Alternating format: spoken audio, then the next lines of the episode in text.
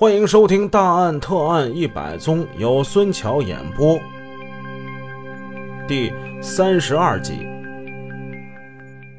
上文故事我们说到，几个人吃完饭，赵宝宇急急忙忙的往回跑，他要回去报信儿。赵宝宇三步并作两步的走得比较快，把刘辉跟姓钱的甩在了身后。他来到了人保组。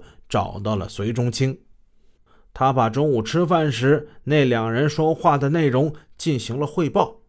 隋中清听完了之后就说：“呃，那你写一个证实的一个材料吧。”“好，没问题，我写。呃，明天我就送来啊。”赵宝宇爽快的答应，笑了笑往回走。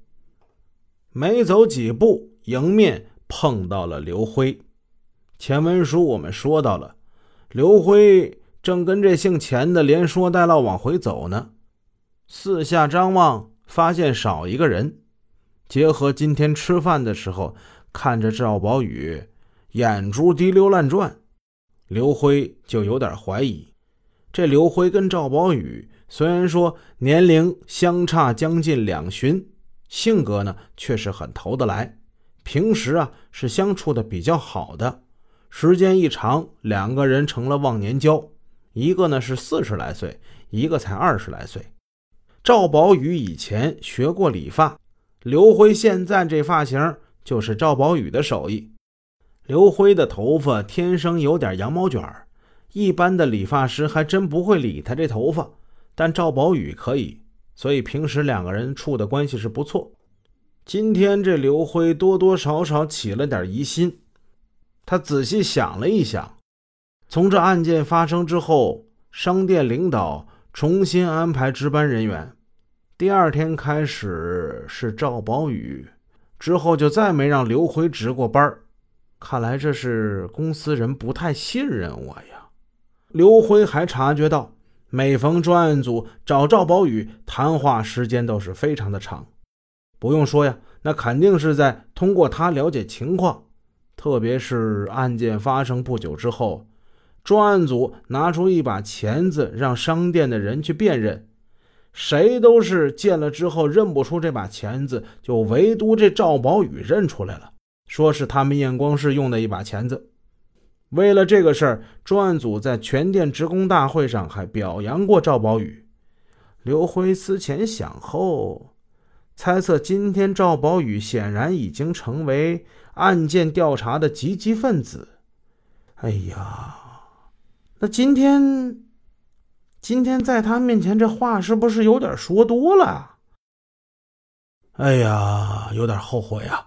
以后当着他面说话还是得小心点他刚想到这儿，赵宝宇迎面过来了。哎，宝宇啊，这吃完饭你你走那么快，你跑哪去了？哎，我我没跑哪去啊，没跑哪去？那你走那么快干什么玩意儿？啊，呃，我我上地下商场转了一圈哈哈。啊，刘辉哼了一声，也没再多说话。头脑机灵的赵宝宇已经猜出八九，心中暗想：难道我刚才去人保组被他发现了？不可能啊，我走的这么快，应该把他们甩出去很远的。赵宝宇心中一动。用诚恳的话语跟这刘辉说：“哎，刘哥啊，你说这哎多不好啊！啊，啥玩意儿不好啊？哎，你说我认出那把钳子，专案组在会议上还表扬了我。可是这么长时间，这个案子一直破不了。你说我算啥呀？我对得起人家对我的表扬吗？”俩人一边说一边往回走。刘辉看这赵宝宇跟他说话，目光恳切，语带诚恳，这是把我当个知心人呐。你看看这段时间，这店里谁给我好脸子？就是这赵宝宇对我还不错。宝宇啊，他应该不会出卖我的。他还安慰赵宝宇呢：“这有什么事儿？啊，你既然认识那把钳子，那就认了呗，是不是？”还能说你什么呢？两个人一边说一边走，回到了兴德义的营业大厅。此时大厅之内并没有客人，都是店里的人。刘辉一看，大厅里人挺多，他来了气了，扯着脖子喊：“他妈的，这个杀人犯太他妈损了，穿我的鞋作案！将来把他给逮起来，我一定好好收拾他！”周围的人一看这人发火，呃，咱离他远点吧。大家都远远的躲着他。刘辉发泄完怒气，心里稍微好受了一点儿。下午回验光室继续干工作。下班之后，刘辉在街上随便找了一家小馆吃了一顿饭。他又回到了魁星楼垃圾转运站，一进小屋。就见老于头还有他外甥都在里边，两个人本来正在谈着什么，一看他进来，呃，闭上嘴都不说话了，代之以一种木然的表情看着刘辉，特别是那年轻的，平日跟刘辉那是山南海北无所不谈，关系是很融洽的，而此时此刻他却把目光避开了。